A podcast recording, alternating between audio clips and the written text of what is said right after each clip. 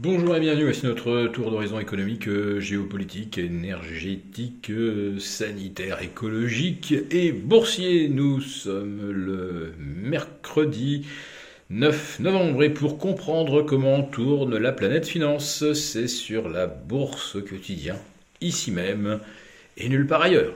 Et l'épisode du jour s'intitulera euh, Un rat de marée euh, vraiment très très rat. Alors on nous annonçait une véritable déferlante pour ces midterms, une déferlante républicaine qui allait engloutir la majorité présidentielle.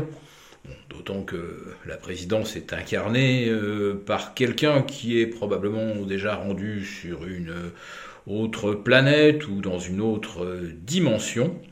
Mais voilà, euh, si les républicains, c'est maintenant officiel, remportent la Chambre, la Chambre des représentants, et le Sénat, il y avait encore un minuscule suspense, mais il semblerait donc que, ça sera une majorité également républicaine au Sénat, eh bien, euh, la victoire est loin d'être écrasante. Et euh, plusieurs leçons sont à tirer. D'abord, les sondages se sont trompés.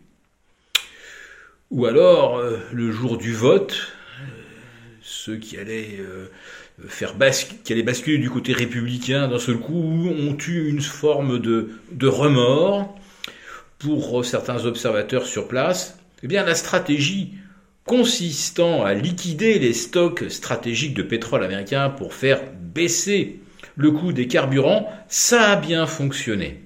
Et dans certains États, on va dire progressistes, euh, les communicants ont euh, matraqué euh, ce danger du conservatisme bigot, anti-avortement, et en fait beaucoup de républicains se sont aliénés le vote des femmes entre 18 et 45 ans.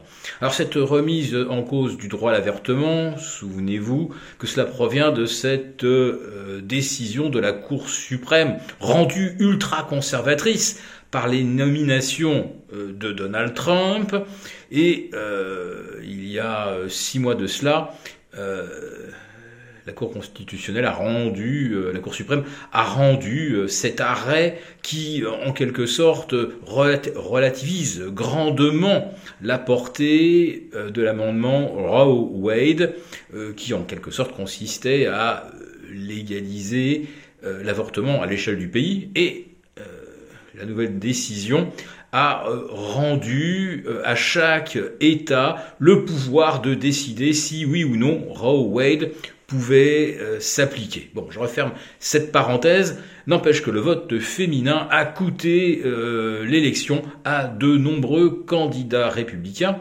Et quand on regarde dans le détail, on s'aperçoit que ce sont surtout ceux soutenus par Donald Trump, ceux qui euh, sont apparus à ses côtés dans des meetings. Autrement dit, l'image Trump plombe les candidats républicains plutôt qu'elle ne les avantage. Le personnage reste évidemment bien trop clivant et euh, beaucoup ne lui pardonnent pas donc d'avoir changé la composition euh, de la Cour suprême et, de l'avoir fait basculer vers quelque chose de complètement déséquilibré euh, côté conservatisme. Voilà.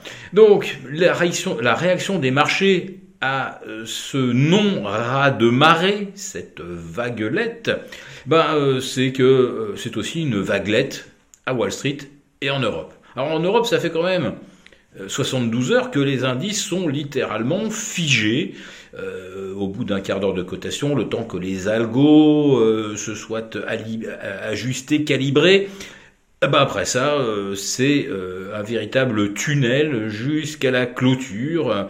Euh, les marchés n'en sortent pas et il n'y a même pas de lumière au bout en fait, puisqu'on termine à peu près au, même niveau qu'on observe après un quart d'heure de cotation. Ça dure donc depuis trois jours. Qu'est-ce que ça signifie? Bah, C'est que les indices ont du mal à aller plus haut.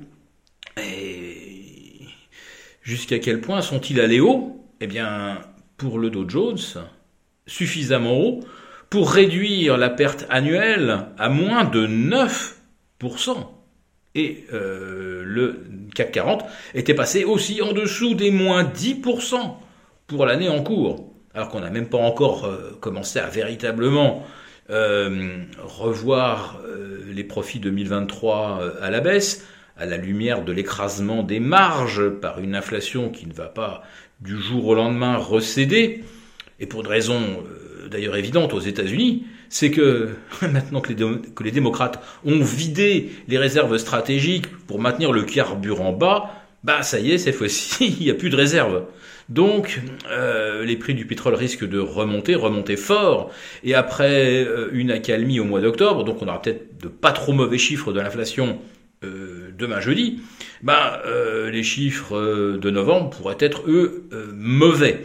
Donc peut-être une petite éclaircie, mais elle a été déjà jouée et surjouée par un rebond de 16% du Dow Jones en l'espace de 5 semaines. 16% de hausse, c'est considérable, car rien ne va mieux. Euh, et le CAC 40 a repris, euh, lui, euh, aux alentours de, de 13 ou 14%. Alors, pour qu'on se figure bien, la problématique pour les gérants, c'est qu'aujourd'hui, ils obtiennent avec euh, des placements sur un an 4,82% de rendement, compte à peine plus de 2 sur les actions, alors qu'il y a un an, rappelez-vous, le rendement du un an, enfin c'était en fait il y a un an et deux mois exactement, euh, on obtenait 0,05% de rendement sur du, sur du 1 an. Donc évidemment, euh, l'arbitrage en faveur des actions ne se posait pas. Donc, ce que je constate, c'est qu'on on vient de vivre un véritable raz de marée haussier euh, sur les actions, alors que l'obligataire n'a absolument pas bougé, ne s'est absolument pas amélioré, et on a donc euh, un, un, mini raz de marée républicain qui se traduit à l'instant par un fait accompli avec des indices US qui se replient légèrement, tandis que le dollar revient à parité contre l'euro. Tout va se jouer demain avec l'inflation.